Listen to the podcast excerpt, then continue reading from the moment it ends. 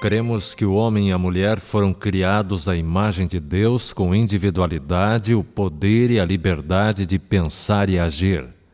Conquanto tenham sido criados como seres livres, cada um é uma unidade indivisível de corpo, mente e alma e dependente de Deus quanto à vida, respiração e tudo mais.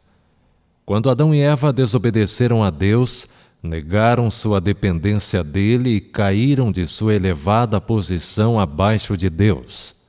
A imagem de Deus neles foi desfigurada e tornaram-se sujeitos à morte. Seus descendentes partilham dessa natureza caída e de suas consequências.